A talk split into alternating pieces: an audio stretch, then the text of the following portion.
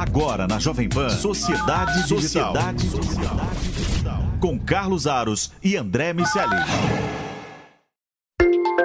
Sebrae, a força do empreendedor brasileiro. Sociedade Digital no ar, a ponte aérea mais tecnológica do seu rádio e também da internet. Porque eu sei você está nos acompanhando com imagens pelo Panflix ou pelo canal Jovem Pan News no YouTube. No programa de hoje, um papo sobre as deep techs. Você faz ideia do que, que é isso? Se não faz, não tem problema. A gente vai explicar. Agora, se você está inserido nesse contexto e sabe da importância dessas empresas que estão fomentando o desenvolvimento tecnológico de alto nível, que são a base de uma inovação profunda em diferentes setores da nossa vida, você vai entender essa nossa conversa de hoje com outros olhares. Vamos falar sobre perspectivas, vamos falar sobre os desafios que surgem e como a gente faz para potencializar as deep techs aqui no Brasil. Como sempre, comigo nessa jornada, o meu parceiro André Miceli, mas que dessa vez não está na telinha, a ponte aérea está um pouco mais perto, assim, está um, um banco de distância aqui. Tudo bem, meu velho? Tudo bem, meu amigo. Distanciamento social, mas Presença local. Presença local, isso é importante. É verdade. Falar em presença local, é interessante a gente perceber o quão uh, fundamental é o ecossistema de startups que a gente tem dentro do nosso quadradinho. Né? A gente olha muito para os Estados Unidos, a gente olha muito uh, ah, para a Ásia, a gente fica procurando esses polos e valorizando muito do que é desenvolvido lá. A gente falou há duas semanas sobre startups de maneira geral e hoje a nossa conversa é muito mais focada uh, nas deep techs, mas seja um modelo ou outro, a presença de um ecossistema forte dentro do país é muito importante para garantir esse passo e esse compasso de inovação. Como é que estão as deep techs nesse processo, na tua visão, as deep techs brasileiras? O Brasil, tradicionalmente, não tem uma história que nos anime no que diz respeito à sua presença nas deep techs. A gente vai falar um pouco mais do ponto de vista conceitual que caracteriza uma, uma deep tech, o que é uma rocket science. Ah, são empresas que, de alguma forma, lidam com tecnologias ah, que envolvem hardware, sensores, microprocessadores mais pesados, o que a gente tem no nosso ecossistema empreendedor está muito associado àquele modelo de empreendedorismo do Vale do Silício, que tem software e muito pouco hardware, muito pouco mesmo. No momento como esse que a gente vive, aonde existe uma escassez de microchips e uma alta na demanda porque vamos vê-los sendo utilizados em absolutamente todo lugar, à medida que o 5G evoluir, a gente ainda vai encontrar mais campos de uso para essas soluções mais pesadas, soluções que muitas vezes nascem inclusive na academia. E existe uma distância muito grande no Brasil entre o mercado e essa academia, os laboratórios, as unidades de pesquisa, e a gente está agora é, tendo que correr atrás. Algumas iniciativas muito legais estão aparecendo e muitas oportunidades vão surgir também na fila, na esteira dessas novas iniciativas. E é legal a gente perceber que isso vem evoluindo, né? é um processo em evolução. Eu vou trazer uma ideia simples aqui, depois a gente vai desenvolver com os nossos convidados, mas só para a gente partir de algum lugar nessa nossa conversa. Vamos entender as deep techs como empresas que se propõem a resolver problemas muito complexos. Então, não é simplesmente desenvolver software, plataformas de gestão ou fazer novos modelos para o desenvolvimento de negócios ou um produto que vai chegar na tua mão já ali muito bem resolvido, como uma aplicação ou como uh, um, um produto que você vai fisicamente utilizar. Essas empresas elas estão olhando para desenvolvimento de novos materiais para a indústria, estão olhando para a medicina, para solucionar questões é, que envolvem, por exemplo, o tratamento de algumas doenças para as quais a gente ainda não tem resolução bastante clara é, o desafio com a inteligência artificial. A gente está só olhando a ponta do iceberg quando fala sobre inteligência artificial. Tem um mergulho muito mais profundo e essas empresas estão olhando para esse caminho. Então vamos entender as deep techs como as empresas que estão olhando para problemas enormes para os quais as soluções precisam ser complexas. É desse tipo de empresa que a gente está falando. Elas podem também ser startups, são a maior parte delas empresas que têm essa pegada, já nascem com um DNA digital muito forte, mas elas não estão mirando para aquilo que a gente convencionou entender de maneira mais popular, o que são as startups. As deep techs estão nesse outro grupo, nesse, nesse outro quadrado. Dito isso, para a gente começar a nossa conversa partindo de algum lugar, eu quero convidar para aqui na tela conversar com a gente o Tiago Veloso, CEO do Cietec, ele que uh, vai nos ajudar a trazer uma visão importante sobre o ecossistema. Tiago, obrigado pelo teu, pelo teu tempo, por estar aqui com a gente, ainda que é, com a tela entre nós. É um prazer estar com vocês. E a Maria Augusta Miglino, consultora de inovação no Sebrae São Paulo. Maria, quero começar esse papo com você. Uh, porque a gente trouxe aqui essa visão e aí, uh, enfim, mostramos, fizemos um pequeno resumo do que, que é o, o, universo das deep techs, e é muito maior, claro, do que isso que a gente trouxe aqui. A gente trouxe só um pedacinho.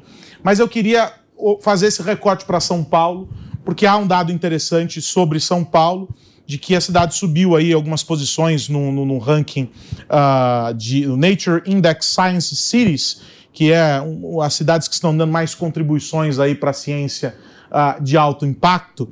E eu tenho certeza de que isso tem a ver com uh, esse processo de fortalecimento das deep techs dessas empresas aqui uh, no estado de São Paulo. É, olhando só para cá, já que nós estamos falando com, com alguém que está atuando com o Sebrae São Paulo, é, qual que é essa evolução? O que, que você tem percebido? Para onde a gente está caminhando? Como vocês vinham comentando um pouco antes, né, o Brasil tem uma característica específica aí da gente ter uma produção de conhecimento muito intensa nas universidades, na academia, e uma dificuldade desse, desse, conhecimento chegar ao mercado, né? Então, se tornar inovação, que é um produto que possa ser vendável e possa ter interesse no mercado de comercializar esse produto. Então, esse é um dos grandes desafios. É, São Paulo, por outro lado, tem um, é conhecida né, por ser um estado de excelência, tanto pelas universidades, como pelas atividades de pesquisa, como pelas, pelo todo o arcabouço institucional de apoio à pesquisa inovadora. Então, São Paulo tem é, um, um, posicionamento bacana, e aí você mencionou esse, esse ranking né, do, do Nature Index Science Cities, é, que é um ranking interessante, porque exatamente ele fala sobre os, é, as cidades que mais contribuem para a ciência de alto impacto mundial, considerando as afiliações institucionais dos autores de artigos publicados em 82 periódicos científicos de alto impacto internacional. Então, é uma pesquisa que mede, basicamente, né, a contribuição para o avanço do conhecimento científico. É, e aí, esse é o nosso grande desafio. Então, a gente percebe que com a pandemia houve um, uma maior procura por soluções do tipo das que são criadas pelas deep techs, até pelo tamanho do desafio no enfrentamento à pandemia, né? então todas as questões relacionadas à vacina, respiradores, é, produção de equipamentos específicos, né? então tem uma série de desafios que sempre existiram, mas estavam ali adormecidos, né? E aí numa situação de pandemia, por exemplo, eles vêm à tona e aí toda a comunidade científica e a indústria tem que se mobilizar rapidamente para procurar dar respostas para esses desafios. Né? Então, teve, assim, é, é, é, perceptível um avanço nesse último ano e meio aí da pandemia, né, um aumento nas pesquisas relacionadas a, aos desafios da pandemia, e é perceptível que São Paulo tem liderado esse processo também, né, um dos estados que lideram o processo. É bastante comum que a gente encontre algumas especializações nessas regiões. Assim como se a gente isolar Israel, Israel até mais do que uma, né, evidentemente, do que só uma pequena área geográfica, mas o país quase todo tem uma relação muito forte com o software de segurança, por exemplo. A grande Boston ali com as empresas de biotecnologia, que inclusive foram determinantes para encontrar a vacina, evidentemente o Vale do Silício com as empresas de software mais é, comuns naquele, na, na, naquela natureza de empreendedorismo que a gente se habituou a, a enxergar o ciclo de IPO e empresas que mudaram por completo as nossas vidas. Como a gente identifica o potencial de uma região em relação a uma natureza empreendedora? É, eu vou contar um pouco da experiência do Cietec, que eu acho que é válida é, tanto para a discussão do Cietec como ou para a discussão do Deep Techs, como para responder tua pergunta, André. O Cietec, como vocês sabem, é a incubadora localizada dentro do campus da, de São Paulo, da Universidade de São Paulo, campus USP aqui da cidade, é a maior incubadora do Brasil e somos é, é, é, é muito especializados em Deep Tech. Né? O Cietec abriu sem uma vocação definida, uma incubadora que tem mais de 20 anos é, e com o objetivo justamente de incubar projetos oriundos da academia. Né? Eu até, Carlos, para contribuir sobre a definição é, de empresas de Deep Tech, na minha visão, a startup de Deep Tech é basicamente aquela que nasce a partir de uma pesquisa científica. A gente também costuma chamar isso de empreendedorismo científico.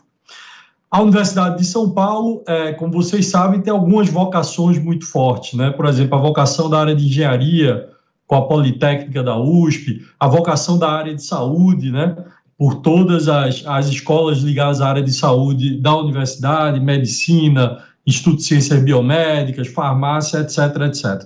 Então, o CIETEC pretendeu abraçar, é, basicamente, todas as vocações que a universidade pudesse é, ao longo do tempo. E o que é que aconteceu ao longo desses 20 anos? O Cietec se tornou, de fato, uma incubadora Deep Tech, ainda que tenhamos uma base de tecnologia da informação muito forte, é, mas hoje nós somos quase que metade da nossa comunidade é formada por empresas da área de saúde, principalmente biotecnologia, e temos também é, é, é uma base muito forte de empresas da área de engenharia.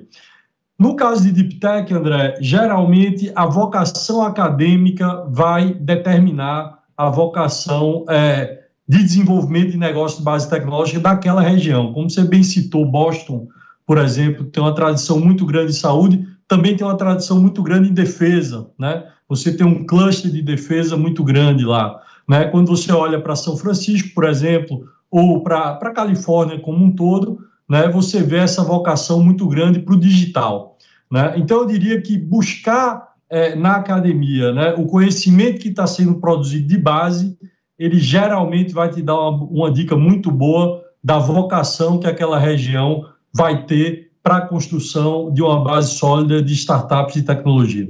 Agora, Tiago, quando a gente, a gente olha é, para essa realidade, né, em que a gente tem ali um pesquisador, tem alguém que está muito mergulhado em um determinado universo, tem um conhecimento profundo sobre, sobre aquele tema, mas que não necessariamente tem é, uma pegada empreendedora, ou seja, consegue visualizar o produto, consegue atender às demandas que o mercado, é, que, o, que o mercado tem, mas não consegue converter isso em um produto viável como negócio.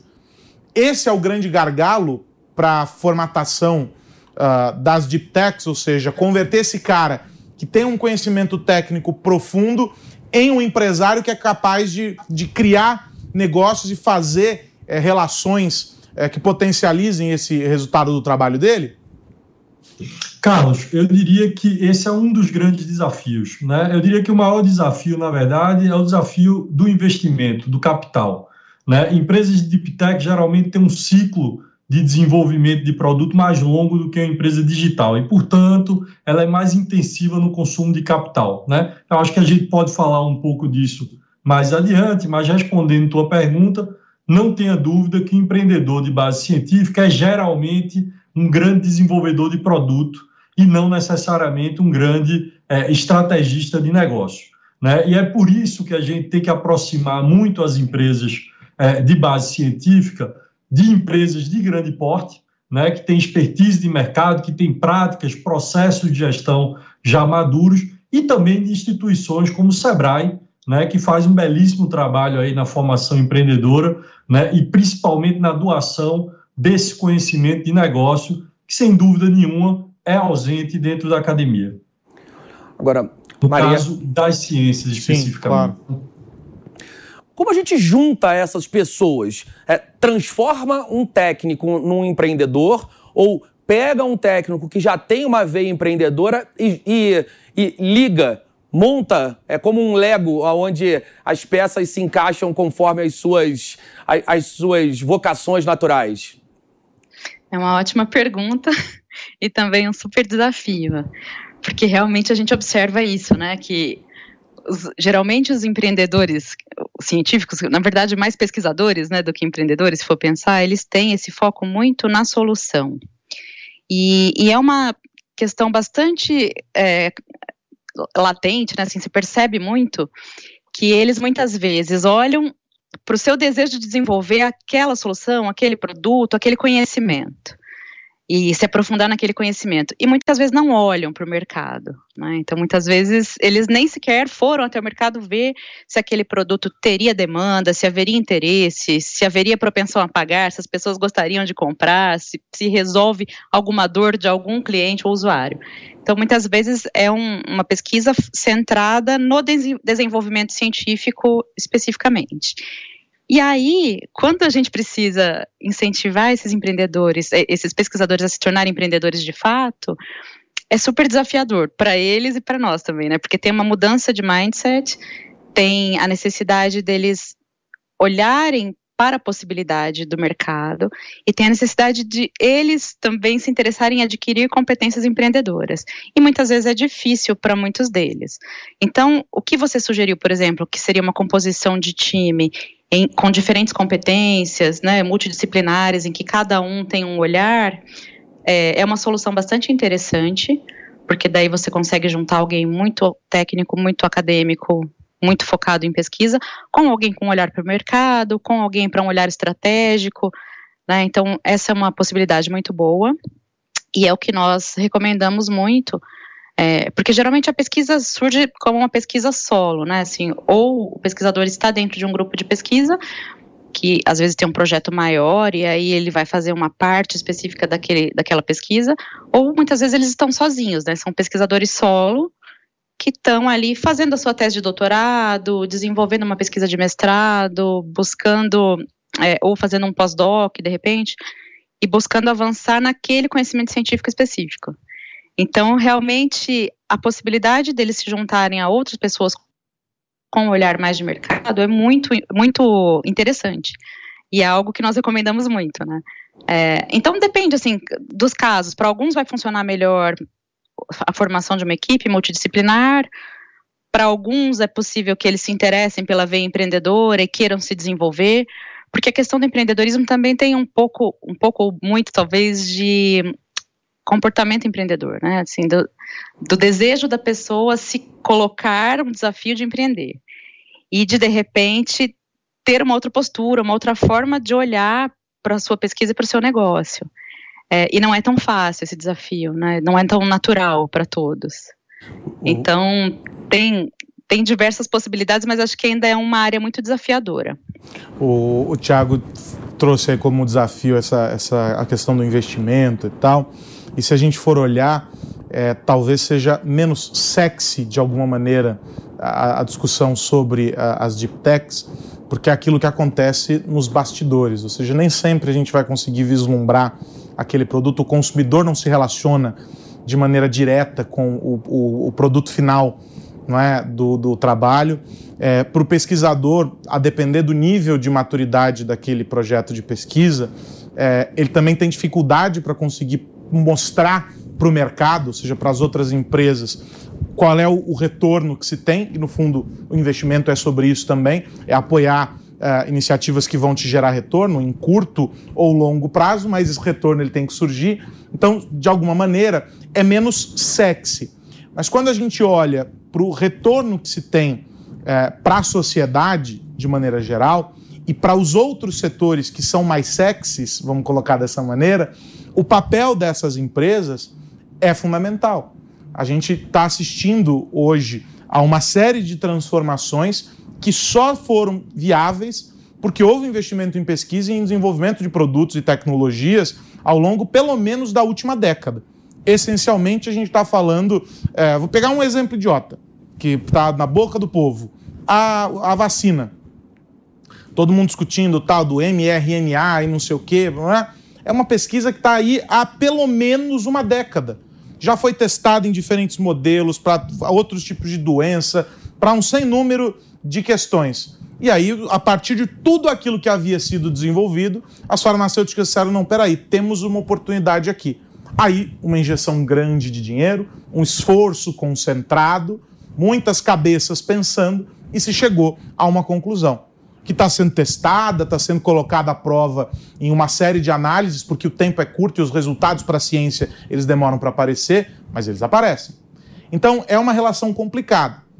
E aí, feito este preâmbulo, Maria, eu queria te perguntar o seguinte: olhando todo esse contexto, o Sebrae atua de que maneira para suportar esses negócios? Porque me parece que o cuidado que vocês têm com os programas É, para esse caso específico aqui, requer um olhar diferente dos outros. Nós estamos falando de um produto, né, como negócio, que é, esse, que é diferente na essência das outras empresas com as quais, as outras startups, as digitais, etc., com as quais vocês se relacionam também, né? Com certeza, Carlos. É, eu acho que antes de eu te responder, eh, seria interessante, inclusive, eu resgatar um aspecto também da tua fala, né, que está implícito, na verdade, a tua fala, que é a questão do risco. Né? Então, como a gente está tratando especificamente nesta entrevista aqui do, da questão das deep techs, as deep techs são o tipo de empresa que estão sujeitas a dois riscos principais. Né? Então, que é o risco de P&D, que é o risco do desenvolvimento, o risco daquela tecnologia eventualmente não funcionar, não ser bem sucedida, e aí não chegar a, ao mercado porque simplesmente não deu certo. E tem o risco de mercado, que é também de não conseguir colocar aquela tecnologia no mercado, né? Então é assim, por um lado eu olho para o risco do desenvolvimento, e aí isso envolve uma série de questões técnicas, tecnológicas, da pesquisa em si. E por outro lado, você tem o mercado que é muito mais complexo, né? A demanda, quais são as é, o que a população busca ou o que as grandes empresas buscam como, como soluções, como é que você consegue atender esta demanda, como é que a sua solução encontra aquele fit de mercado, né? Como é que ela vai de fato encontrar um problema para resolver, né? Porque foi uma coisa que eu mencionei no início. Se todo projeto de pesquisa iniciasse olhando para o mercado e buscando resolver questões que já têm demanda ou já tem ali uma dor latente, talvez essa história seria um pouco diferente. Mas como muitas dessas empresas vêm da pesquisa científica com foco em ampliar o conhecimento, em geral, muitas delas vão ficar pelo caminho, né? Ou simplesmente vão, vão se tornar teses ou vão ser uh, papers, vão gerar publicações, mas não vão chegar a mercado, né? Pensando no conceito de inovação, que é aquela invenção que chega a mercado e tem sucesso como um produto vendável, uma solução vendável. Então, isso é super desafiador. E aí existe um ponto também que é vocês mencionaram a situação dos Estados Unidos anteriormente, né? Os Estados Unidos têm uma especificidade que é o fato de que academia e mercado estão muito mais conectados. Então, você tem lá um contingente muito maior de doutores trabalhando em empresas, né, em multinacionais ou, ou empresas menores. Você tem essa relação entre mercado e academia mais azeitada. Aqui no Brasil tem uma série de entraves, até mesmo é, normativos e de lei e tal, que dificultam um pouco esse processo. É, e aí, então, voltando para o Sebrae, né, eu só fiz essa, essa introdução para falar dessa questão do risco. Quando uma, uma deep tech começa ali a desenvolver sua pesquisa, ela está sujeita àqueles dois riscos que eu comentei. E aí tem um, um, momento em que elas não vão conseguir investimento, porque os investidores vão olhar para o nível de desenvolvimento daquele negócio e só vão se interessar em investir em um negócio que já esteja mais maduro e pronto para decolar, né? Então, pronto para alçar maiores voos. E, por outro lado, eles precisam de recursos para desenvolver essa pesquisa, né? E tem também toda a questão de olhar para o mercado e colocar essa pesquisa no mercado. Então, o Sebrae São Paulo, o Sebrae no Brasil todo tem uma série de ações, mas o Sebrae São Paulo este ano entrou muito fortemente no apoio às deep techs e às startups científicas, como o Tiago mencionou, em um projeto, um, um, programa estadual que vai durar no mínimo quatro anos, então de quatro anos para mais, é, com várias frentes de apoio para essas, essa, esse tipo de empresas, né, essas startups. Então, nós teremos desde mentorias e acompanhamento para startups com esse perfil, e aí, mentorias, acompanhamento e com, com mentores de mercado especializados para acompanhar essa evolução da empresa. Teremos ações que são focadas também em ajudá-los, ajudar os empreendedores a desenvolverem esse olhar mais de mercado, né? Então, desde quem está lá na fase de ideação, com o seu projeto começando, pensando em soluções, até as startups que já estão mais maduras, é, nós vamos temos projetos que estão em andamento que vão ajudá-los a desenvolver esse olhar para o mercado.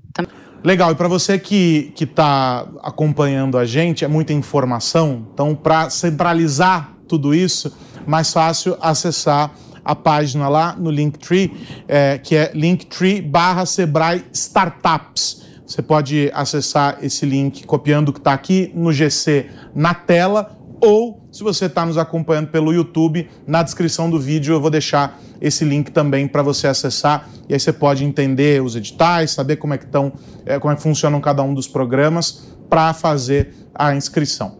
Como faz alguém que já está ali no meio de uma pesquisa ou que tem uma ideia, que tem um projeto e ele quer saber se aquela ideia pode dar atração? O caminho inverso. É, não aquele, aquele, aquele, aquela pessoa que vai olhar para o mercado e criar um, um, um, material em função do mercado, mas alguém que já se interessou por uma pergunta de pesquisa, que já tem um projeto ele quer validar se aquilo faz sentido, se resolve a dor de alguém, se dá para empacotar e dá para ter tração. André, excelente pergunta, e eu diria que é isso que a gente faz todos os dias lá no Cietec. Quer dizer, qual que é nosso trabalho? Qual o trabalho do ecossistema de desenvolvimento é, de startups, ou como eu gosto de chamar, um ecossistema que converte tecnologia em negócio. Né? O que a gente faz nos nossos programas, e a gente tem vários programas para diferentes perfis de empreendedores e diferentes estágios de desenvolvimento de tecnologia, nos programas a gente ajuda justamente o empreendedor né, a ajustar a vela do seu barco né, para entender o que é que ele tem que melhorar na sua pesquisa ou para onde ele deve direcionar o seu esforço de desenvolvimento de tecnologia de forma que ele atenda é, uma dor do mercado. Então, eu diria que esse é, é, é um processo de descoberta que todo empreendedor científico é, vai passar. Né? Quer dizer, é inevitável que o empreendedor científico ele se depare é, com a dúvida de se a tecnologia que ele desenvolveu ou a teoria tecnológica na qual ele está trabalhando vai ter um fit eficiente ou não no mercado. E é para isso que a gente existe, né? E outros ecossistemas como a gente, inclusive parceiros como o Sebrae, a FAPESP nos seus programas, que apoiam o empreendedor a melhor desenvolver a sua tecnologia de forma é, que ela de fato atenda uma dor de mercado. Mas se você me permite, André, antes de, de finalizar minha resposta, Carlos, eu queria contribuir é, com uma visão muito interessante que você deu aí sobre a questão é, do investimento em deep techs não ser tão sexy, mas, por outro lado, ter um impacto muito profundo na sociedade. Né? E você citou o caso do desenvolvimento das vacinas para o combate à Covid-19. Eu vou citar aqui um caso brasileiro que talvez vocês não conheçam e que nasceu no Cietec, que até hoje faz parte da nossa comunidade, que é o caso da MagnaMed. A MagnaMed é uma empresa que nasceu no nosso programa de incubação, desenvolvendo uma tecnologia nova e proprietária, patenteada, né, de respiradores e equipamentos de ventilação pulmonar. Bom, vocês lembram que no início da pandemia, uma das crises que a gente teve foi a crise dos respiradores. E, basicamente, quem resolveu essa crise no Brasil foi a MagnaMed, uma empresa que fabricava cerca de 150 respiradores por mês em 2019, passou a fabricar 2 mil respiradores por mês para atender a demanda do governo federal e dos governos estaduais. E o seu respirador é tão bom, sua tecnologia é tão inovadora, que hoje ela exporta para mais de 65 países que também estão lidando com a crise da pandemia. Fantástico. Então isso mostra a importância da gente fomentar cada vez mais aí o empreendimento de base científica no Brasil. Quero demais agradecer ao Tiago Veloso, que é CEO do Cietec, e recomendo que procurem é, conhecer o Cietec é, e, e, entender o que, que essas empresas que estão lá é, incubadas o que elas estão fazendo qual a importância de cada um desses projetos. Quem sabe assim a gente rompe um pouco essa distância é, e começa a perceber que tem sim, por mais que a gente não veja, uma relação muito profunda com o nosso dia a dia. Prazer estar aqui com vocês. E quero agradecer a Maria Augusta Miglino, consultora de inovação do Sebrae São Paulo. Maria, obrigado também. Espero encontrá-la novamente para a gente continuar falando sobre inovação e empreendedorismo. Obrigada, Carlos. Foi um prazer. Espero que os empreendedores aproveitem aí nossa, nossas dicas e nos procurem também. André Miceli. Semana que vem nos vemos novamente, Carlos Aros. É isso. E para você que nos acompanhou a, até aqui, se você chegou pela metade, não tem problema, corre lá no Panflix e, ou no canal Jovem Pan News no YouTube, que essa conversa na íntegra está disponível por lá. Você vai esbarrar na programação com trechos desse nosso papo. E eu só reforço que as informações sobre os programas uh, que o Sebrae dispõe para os empreendedores, não só no caso da, das deep techs, mas enfim, das startups de maneira geral, elas vão estar no link é, na descrição do programa publicado lá no canal Jovem Pan News. É o caminho mais fácil para que você encontre. A gente continua falando sobre inovação, continua falando sobre tecnologia e o impacto que tudo isso tem no nosso dia a dia. O Sociedade Digital volta na semana que vem, a gente se encontra aqui na PAN. Um abração, tchau, tchau. Você ouviu Sociedade Digital com Carlos Aros e André Miceli. Sebrae, a força do empreendedor brasileiro.